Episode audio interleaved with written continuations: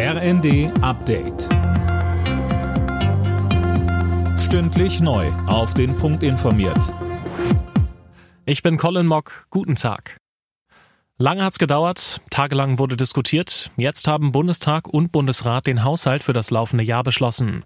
Mehr von Philipp Nitzig. Im Etat sind Ausgaben von rund 477 Milliarden und eine Neuverschuldung von 39 Milliarden Euro vorgesehen. Bedeutet auch, die Schuldenbremse wird wieder eingehalten. Bereits zuvor hatte das Parlament auch das Haushaltsfinanzierungsgesetz beschlossen.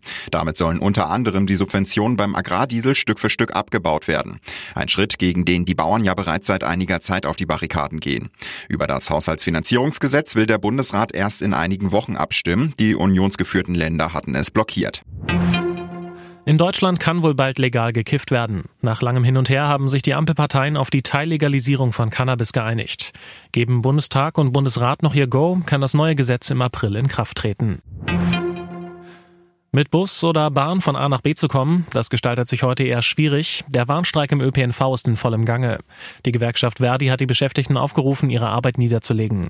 Betroffen sind alle Bundesländer außer Bayern. Sascha Behring von Verdi findet, an dem Streik hat kein Weg vorbeigeführt. Ich kriege das täglich von den Kolleginnen und Kollegen mit. Die Belastung ist enorm hoch bei den Kollegen.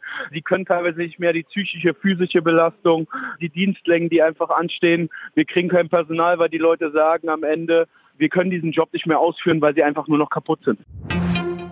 Protestierende Bauern haben am Morgen für massive Probleme auf der A2 bei Braunschweig gesorgt. Sie legten die Autobahn mit einer Treckerblockade zeitweise lahm. Die Landwirte sollen unter anderem auch Reifen und Holzteile sowie Mist auf die Fahrbahn gekippt haben. Aufsteiger Heidenheim und Borussia Dortmund eröffnen heute den 20. Spieltag in der Fußball-Bundesliga. Im Hinrundenspiel im September verschenkte der BVB eine 2 zu 0 Führung und kam am Ende nur zu einem 2 zu 2. Anstoß heute 20.30 Uhr. Alle Nachrichten auf rnd.de